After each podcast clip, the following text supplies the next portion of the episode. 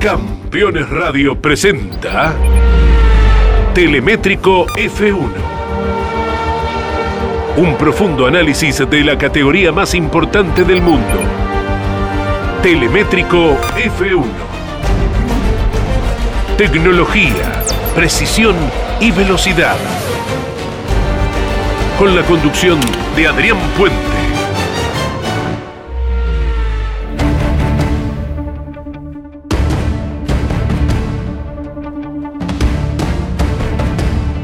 Hola, hola, bienvenidos todos, buenas tardes, ¿cómo están? Aquí estamos iniciando Telemétrico F1 a través de Campeones Radio, como, como todas las semanas. Hoy con el recuerdo todavía encendido de lo que fue el Gran Premio de Austin en Texas, en el Circuito de las Américas, con la victoria de Max Verstappen, el segundo lugar de Lewis Hamilton y el tercer lugar de Sergio Pérez. Así se compuso un podio, un podio que a mi criterio, si juzgamos la diferencia entre los dos primeros, fue milimétrico. Fue una carrera muy estratégica, una carrera incluso con un impacto visual muy fuerte, porque lo que tuvimos sobre el final, la avanzada de Luis sobre el piloto neerlandés, fue uno de los grandes atractivos y el gran morbo de saber si en definitiva lo iba a alcanzar y lo iba a poder pasar. Eh, sobre todo después de el planteo que había hecho Max Verstappen, ¿no? Con dos undercut intentando parar antes que Luis Hamilton ganar la partida por lo menos en boxes y asegurar su primer lugar en la clasificación. Pero claro, eso tenía un costo. Parar antes, tanto en un escenario como en el otro, significaba estar en el momento de pelear con Hamilton con neumáticos más desgastados. Y si hubo un problema este fin de semana en los Estados Unidos era justamente la resistencia del caucho, por varias cosas. Un circuito con baches, un circuito con irregularidades, con los relieves habituales, pero además con el componente calor, que no es tan frecuente en, este escenario, pero este año sí llegó con calor. Teníamos una temperatura en el asfalto superior a los 40 grados por momentos, una temperatura ambiente que realmente era fuerte, era agobiante también por momentos, pero esto era secundario. El tema cómo rebotaba en la composición de los, de los neumáticos elegidos. Esto explica por qué no se usaron los blandos, prácticamente. Solo Carlos Sainz y Yuki Tsunoda se vieron obligados a usar los blandos porque se quedaron enganchados en su mejor vuelta de clasificación en la Q2 y no pudieron mejorar con un, compuesto más duro. Por eso los dos obligatoriamente tuvieron que ir al extremo de jugarse la vida con los compuestos más blandos. Pero en cuanto pudieron sacarse de encima esos compuestos lo hicieron. Todo el resto empezó con los compuestos medios. Aquellos que no podían elegir y aquellos que sí podían elegir. Y después entraron en disputa los eh, compuestos más duros. Y ahí es donde Max Verstappen se jugó la vida. Ahora, ¿por qué Verstappen se tuvo que jugar la vida? Porque fue esto, eh, literalmente, jugarse la vida, jugarse la carrera. Cuando uno dice jugarse la vida en el deporte es esto, jugarse la victoria o jugarse por la derrota. Porque toda la problemática de Verstappen empezó en la largada. Austin tiene una particularidad.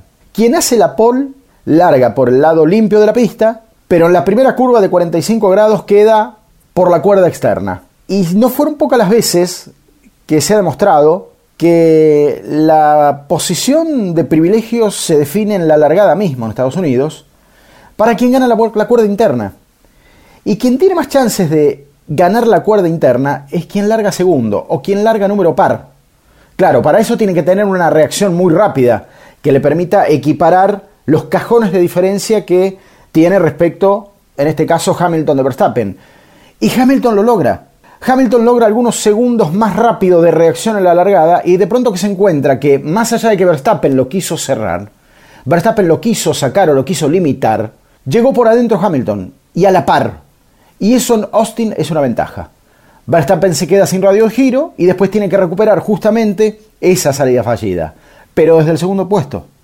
Perdió la pole en esos 35 metros de ascenso que tiene la recta principal del circuito de las Américas. Y ahí tuvo que reformular todo, porque eran muy parejos. Eran casi iguales, empatados los rendimientos de los dos autos. Por eso en el comentario anterior del telemétrico de la semana pasada antes de la carrera decíamos, en realidad es un circuito que por una cuestión o por otra divide preferencias en todos los circuitos para los dos autos, tanto para el Red Bull como para el Mercedes, tanto para Verstappen como para Hamilton. Y esto se demostró así, y se devolvían golpe por golpe a lo largo de cada vuelta. Hasta que llegó la hora de la verdad. Se tuvo que jugar dos veces a parar antes Verstappen, lo pasa en el box, aprovechó vueltas más lentas de Hamilton La última detención se da a una diferencia de 7 segundos ya con los dos en pista, pero claro, Hamilton había quedado con los compuestos más nuevos. Y sucedió la lógica, Hamilton lo alcanza, pero ahí es donde aparece el mérito del equipo Red Bull y el mérito del equipo Verstappen. Evidentemente, evidentemente, el piloto neerlandés, aunque no pareciera, cuidó los neumáticos del último stint desde la primera vuelta. Y siempre le quedó un resto para acelerar un poquito más cuando Hamilton amenazaba a meterse en zona de DRS. La persecución fue espectacular, el alcance fue inobjetable, pero hay un hecho objetivo. Hamilton, una sola vez en toda esa persecución de las últimas tres vueltas, rueda a rueda casi, logró meterse en zona de DRS. Logró meterse en el lugar que le permitía el circuito activar el alerón trasero con velocidad adicional para eventualmente aspirar a un sobrepaso sobre Verstappen. Después no pudo hacerlo, porque Verstappen moduló muy bien esa diferencia y cuando se metía en zona verde de DRS Hamilton, un poquito más rápido hacía la vuelta a Verstappen y se ponía a un segundo, un segundo uno, un segundo dos. Este es el mérito de alguien que empezó a tejer su estrategia mucho antes de la espectacularidad con la que vimos la definición. Hay cosas que se resuelven antes y se administran a lo largo de toda la cantidad de giros que quedan reservados para ese último stint. Este es mi primer comentario de lo que deja Austin, habrá mucho más porque además se vienen testimonios. Así comienza Telemétrico F1 como siempre en Campeones Radio, recordando el Gran Premio de los Estados Unidos.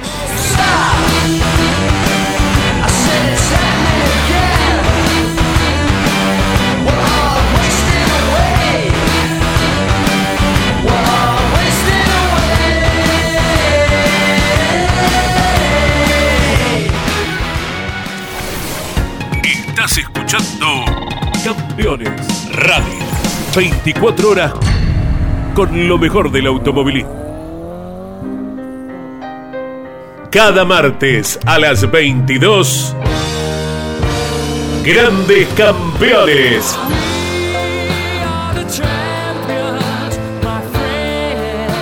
Un programa imperdible con un verdadero equipo de notables figuras. Juan María Traverso, Cocho López, Guillermo Yoyo Maldonado, Ángel Guerra y Gabriel Reyes.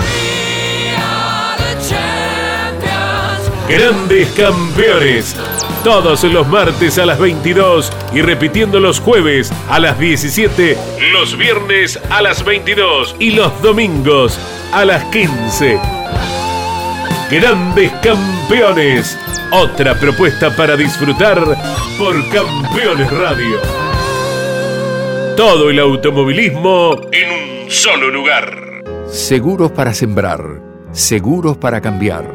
Silo Bolsa Seguro, una solución única en el mercado brindada por Río Uruguay Seguros, IOF y Prosegur.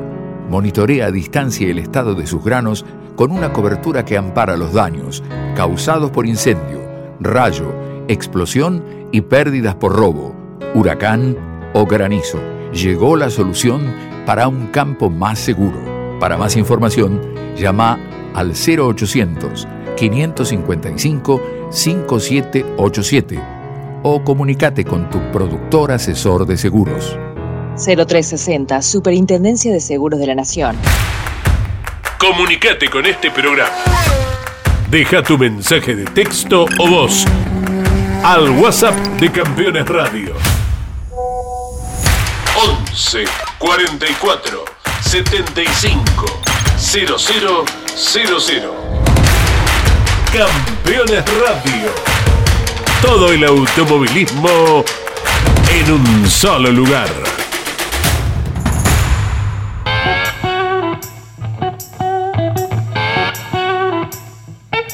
Telemétrico F1. Con la conducción de Adrián Puente.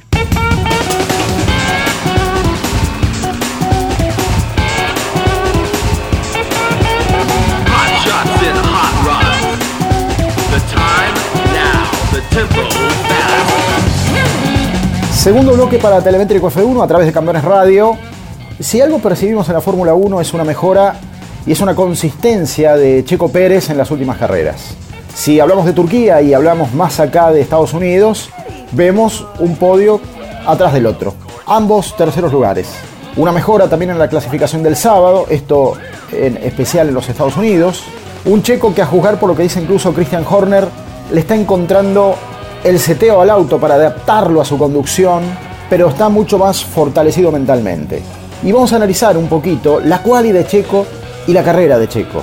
La quali de Checo en algún momento tan buena fue que nos hizo pensar que estábamos ante la primera pole position de la historia del piloto mexicano. ¿Qué pasó?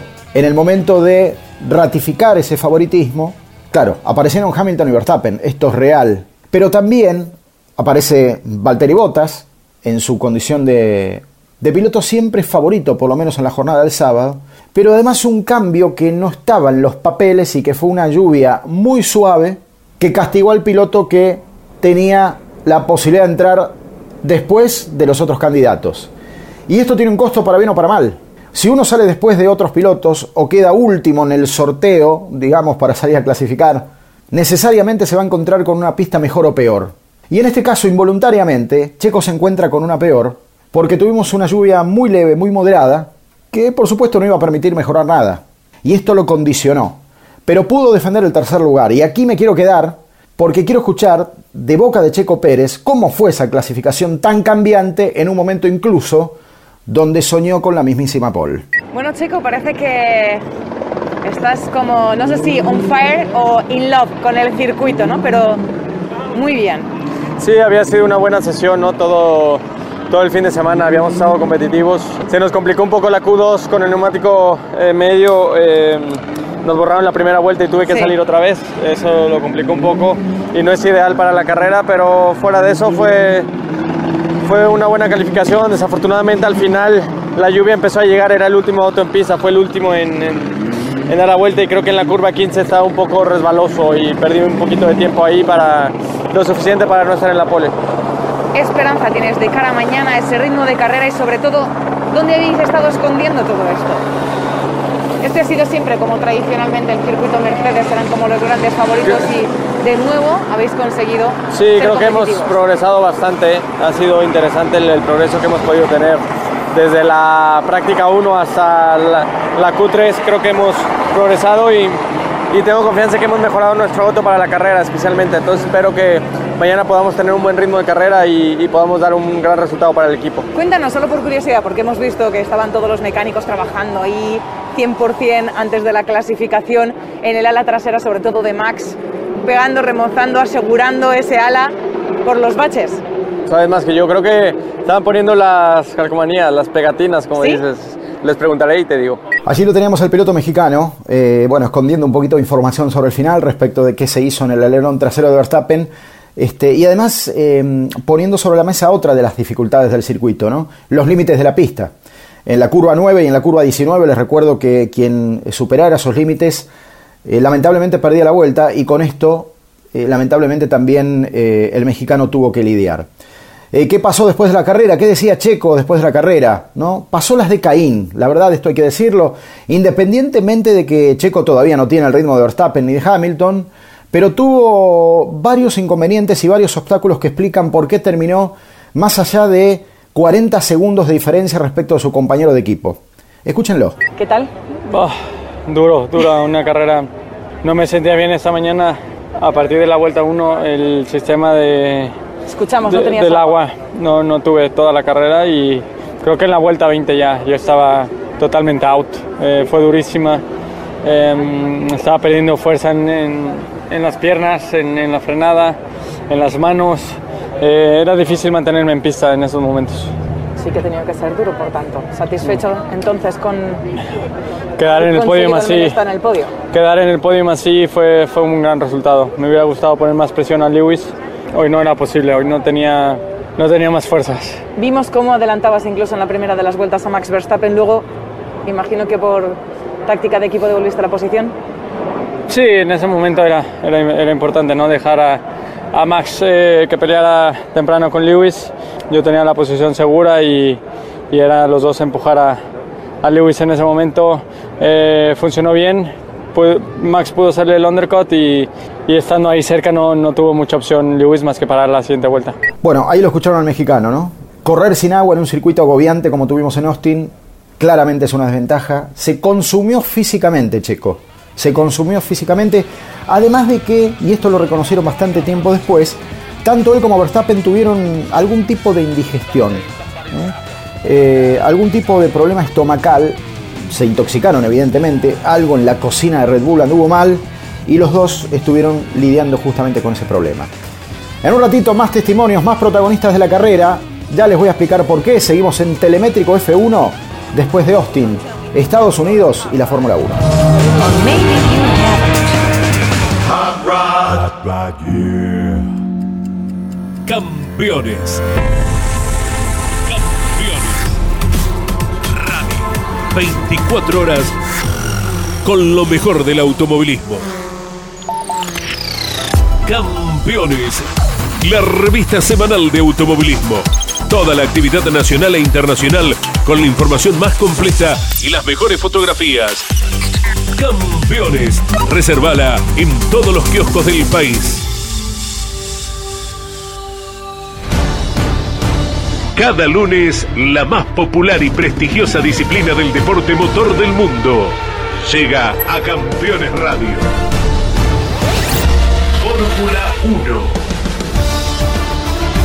sueños, historias y leyendas. Los ídolos de ayer y hoy, los lunes a las 17 y a las 22, con la conducción de Lon Chileñani. Fórmula 1. Pasión sin límites. Campeones Radio. Todo el automovilismo en un solo lugar.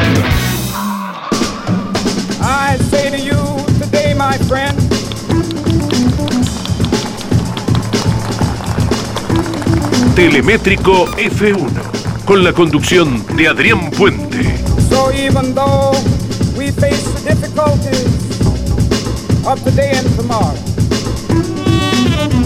Iniciamos el tercer capítulo de Telemétrico F1 a través de Campeones Radio. Nos reencontramos siempre los viernes, ustedes lo saben, a través de esta plataforma para compartir juntos lo que más nos gusta, ¿no? Información, análisis de la Fórmula 1 internacional yo em, suelo discrepar con aquellos que son elegidos los pilotos del día, los pilotos de la carrera, porque cada uno en su circunstancia, eh, en algunos casos llegan hasta donde pueden, en medio de, enormes condicionantes como suele pasar. Y si bien en este caso no, no desprecio la elección de Verstappen porque hizo una carrera muy inteligente, milimétrica al servicio de la estrategia, yo quiero reparar en algunos méritos que ha tenido Carlos Sainz, por ejemplo. ¿no? Carlos Sainz ya desde hace un tiempo a esta parte está padeciendo el mal funcionamiento que Ferrari tiene en el box.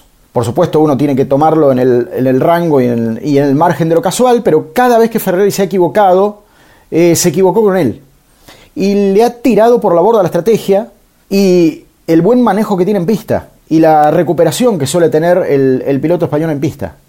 Estamos hablando de un Carlos Sainz que el, el último fin de semana, primero estaba con la obligación, y acá aparece su primer gran mérito, de largar con los neumáticos blandos, los rojos, los que no estaban entre los recomendados después de las pruebas del viernes y la primera del sábado, ¿no? Pero quedó enganchado con su giro de clasificación y fue obligado después, tanto como Chucky Tsunoda, a correr con esa desventaja. Eh, parecía que esa goma iba a tener un rendimiento de tiro realmente corto, que iba a padecer, y efectivamente esto sucedió. Recordemos que Carlos Sainz ya había hecho el mérito de largar quinto el día sábado, pero se encuentra con eh, este dilema por resolver. Y como si esto fuera poco, cuando hace su primera parada fue la más rápida de la carrera, 2.2. Pero cuando hace su segunda parada, la parada se extiende a 5 segundos 6 y ahí lamentablemente lo sacan, lo desconectan del combate que Carlos Sainz estaba obligado a tener con los McLaren. Tanto es así que quedó en la eh, pelea en desventaja con Daniel Richardo. Daniel Richardo se le escapó y terminó en el quinto lugar.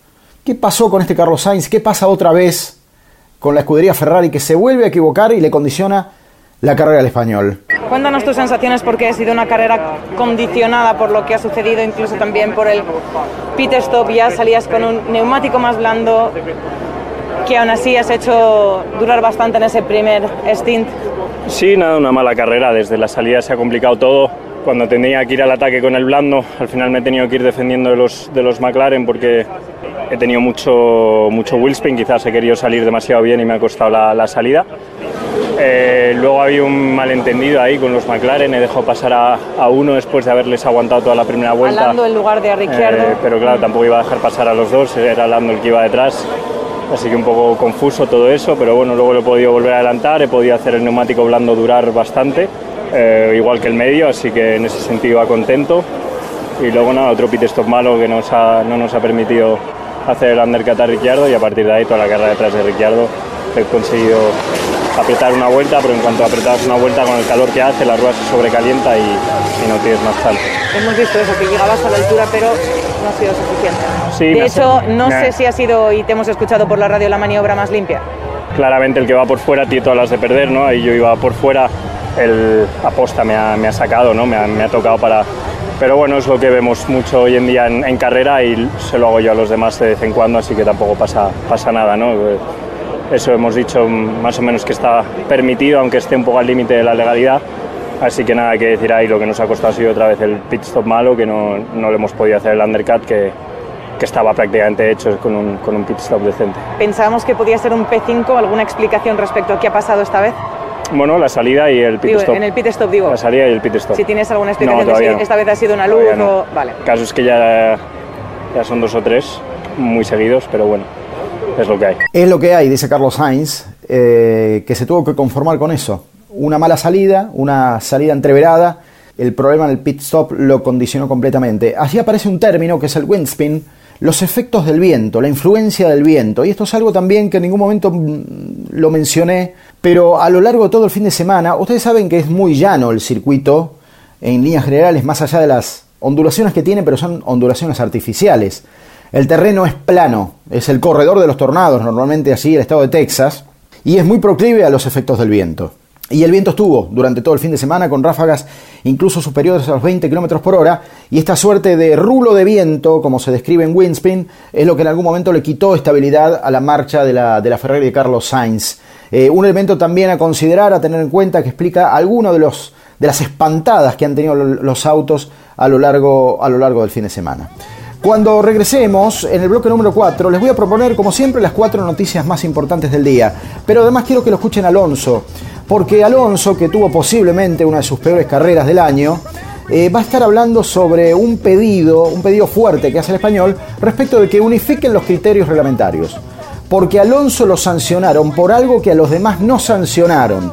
Ya el piloto español lo va a explicar en un ratito. Ya venimos. Estamos en Telemétrico F1 a través de Campeones Radio. Free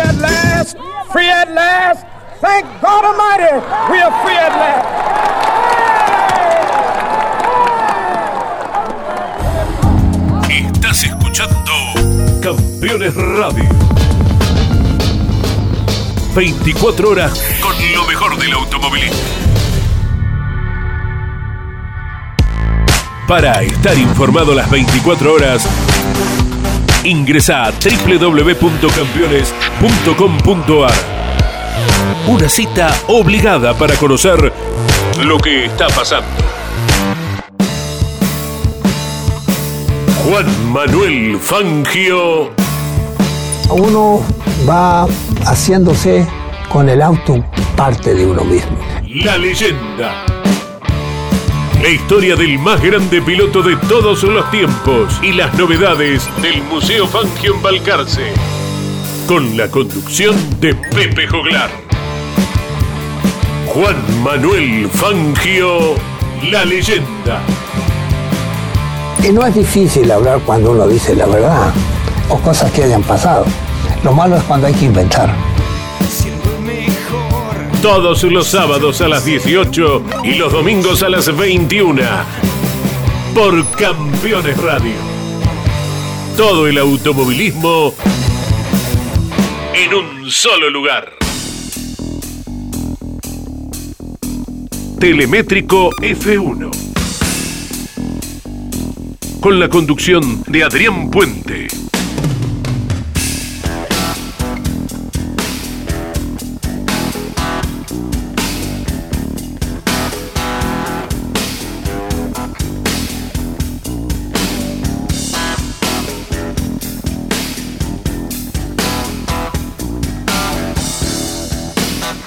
Bloque número 4 de Telemétrico F1. Eh, les había hablado de Alonso. Alonso de las últimas 10 carreras, eh, solamente en 3 quedó fuera de los puntos. En dos de ellas, una eh, clasificando un décimo, la otra decimosexto había sido Turquía. Y esta el abandono, lo que habla de una carrera para el olvido, de lo peor que ha tenido Alonso este año. Un Alpine que tiene altos y bajos, pero los, los más bajos que tuvo Alonso fueron por cuestiones reglamentarias. La pelea que tuvo con Kimi Raikkonen, con Giovinazzi, eh, los dos pilotos del Alfa Romeo, entiende el piloto español, no se juzgaron por parte de los comisarios de la misma forma.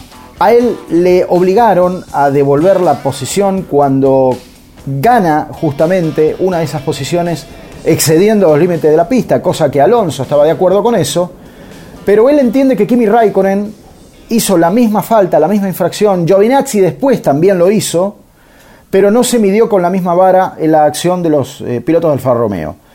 Se enoja, no demanda más que unidad en ese criterio, pero también se resigna con que la Fórmula 1 es así, y de esta manera lo explica el piloto de Alpine, el piloto español, dos veces campeón del mundo. Así que casi hago trompo en la, en la curva rápida antes de, de entrar a boxes, miré el retrovisor y vi que el alerón estaba roto y bueno, afortunadamente pude llegar al pit. Si llega a pasar en el primer sector hubiese sido un poco más peligroso con las curvas rápidas. Que bueno, tuvimos que retirar, una pena. Hubiésemos estado en la lucha por los puntos, yo creo. Ahora que Raikkonen también hizo el trompo, hubiese permitido quizás eh, P10. Y bueno, intentaremos la próxima. Bueno, eh, creo que ha sido FIA. No sé si ha sido FIA, visita. ¿Te han aclarado algo respecto al criterio? No, no hace falta. No hace falta. Por desgracia, venimos a América a darles un buen espectáculo para abrir la Fórmula 1 en este país y, y, creo que hemos hecho un poco... Eh, no hemos dado una buena imagen, ¿no? Yo creo que Kimi me pasó por fuera en la 1. Yo, yo pasé por fuera a Giovinazzi y tuve que devolver la posición, como es lógico. Giovinazzi me pasó por fuera en la última adelantada que le hice y tuvo que devolverme la posición, como es lógico. Así que tres incidentes exactamente iguales, dos fueron de una manera y uno de otra perdí creo 10 segundos, con esos 10 segundos hubiese hecho P9 fácil, pero bueno, se hubiese roto el alerón al final, o sea que no cambia nada. Pero bueno, es así, en la primera vuelta también vimos que la salida de la curva ya no hay los problemas de Sochi, ¿no? O supongo que en México preguntarán a todo el mundo qué pasó en la primera curva, por qué se fueron todos por fuera. Porque yo lo hice en Sochi y hubo un drama ya en Turquía, así que espero que en, uh, en México habrá muchas preguntas a quién lo hizo esta vez. Bueno, pues esperemos que se unifique el criterio y por lo menos que se consiga... Eh... No creo, no creo. Este deporte es así, para bien o para mal. Bueno, Nos gusta... Es evidente, Fernando. Nos gusta y lo amamos porque es así, pero sabemos que no, no, va a ser justo para todos siempre. Bueno, allí lo teníamos a Fernando Alonso, ¿no? Diciendo, bueno, comparativas con la primera curva de Sochi y ya anunciando los problemas que puede haber en la primera curva de México. ¿eh? La primera curva de México también es muy sinuosa, muchos terminan en el pasto y ha habido muchas polémicas en ese sentido. Señoras, señores, llegamos al final, pero antes las cuatro noticias más importantes de la semana. Noticia número uno. Protagonista Román Grosjean, que tuvo una confesión, podríamos decir, inesperada. Ustedes recuerdan el terrible accidente del año pasado, 29 de noviembre, Bahrein, sus manos quemadas, su cuerpo abrazado por el fuego, todos pensamos lo peor. Grosjean salió de ese infierno, pero terminó con algunas lesiones, algunas heridas de consideración, uno de sus pies quemados, sus manos sensibles. Hospital al día siguiente, lunes 30 de noviembre, primera hora de la mañana, prácticamente abría sus ojos y ¿saben quién fue? El primero de sus colegas en visitarlo, Sebastián Vettel. Y reconoce Grosjean que fue Vettel incluso quien le recomendó no volver a Abu Dhabi, no correr la última fecha del campeonato, priorizar su familia, priorizar sus hijos y volver a casa y descansar. Esto es algo que le dio mucho valor Grosjean, más allá de que después Magnussen, Ocon, Albon fueron al hospital y también se preocuparon, se interesaron por la salud del piloto francés, pero fue Vettel, ¿eh? el primero de todos y el que le recomendó qué hacer. Noticia número 2. Arabia Saudita y Qatar han hablado sobre la libertad. No fueron pocos los pilotos que se preocuparon por la sistemática eh, violación a los derechos humanos en ambos países, más allá de ser escenarios reconocidos para las eh, grandes contiendas deportivas. Qatar ya ha sido probada en MotoGP y Arabia abre sus puertas por primera vez. Arabia desmiente que va a haber un código de vestimenta para la gente que asista e incluso para los participantes y para los trabajadores de la Fórmula 1. Si bien, por supuesto, para los ciudadanos que viven así hay reglas más estrictas. Mientras que Qatar se encargó también de aclarar que bajo ningún punto de vista va a restringir opiniones de los pilotos respecto de lo que el país propone en materia de libertad de expresión. Así que abrieron el juego los dos para que Occidente no se asuste ¿eh? de las reglas de juego, tanto de Arabia Saudita y Qatar, objetadas, esto sí es indiscutible, por organismos de derechos humanos. Noticia número 3. Habrá una tercera carrera en Estados Unidos. El viejo sueño de la Fórmula 1 conquistar el mercado norteamericano tiene motivos para soñarlo. En Austin ha habido 400.000 personas a lo largo de tres días, un fin de semana completo. La primera carrera post pandemia en los Estados Unidos. El año que viene se suma Miami, carrera del 8 de mayo, y sueñan con una carrera que acerque la Fórmula 1 a la otra costa. Hay historia en la otra costa, ¿no? Por ejemplo, Long Beach, Phoenix, para citar algunas, pero veremos si hay alguna posibilidad que la Fórmula 1 va a evaluar y seguramente no va a desechar de ninguna manera. Noticia número 4, también relacionada con circuitos, han comprobado que las modificaciones de Jazz Marina, el circuito de Abu Dhabi, que es la última fecha del campeonato, será al menos 15 segundos más rápido, producto de la diferencia que tendrá el circuito de este año con el de años anteriores. Se modificaron algunas curvas, se intenta eh, ganar en sobrepasos. Habrá 16 curvas a cambio de 21. Se ha redondeado mucho más el circuito. Y por supuesto, esto hace una vuelta más rápida y con más giros. De 55 se pasará a 58. Esta es la propuesta que la Fórmula 1 tiene en Abu Dhabi para este año. Hasta aquí llegamos. Finalizó Telemétrico F1 a través de Campeones Radio. Nos encontramos la semana que viene ya con la previa de México que llega, que vuelve para la Fórmula 1 Internacional. Muchas gracias.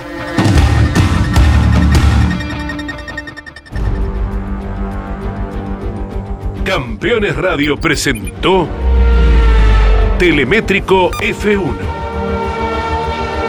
Un profundo análisis de la categoría más importante del mundo. Telemétrico F1. Tecnología, precisión y velocidad.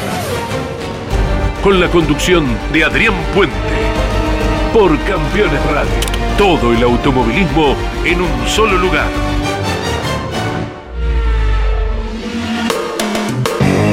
Campeones Radio. Una radio 100% automovilismo.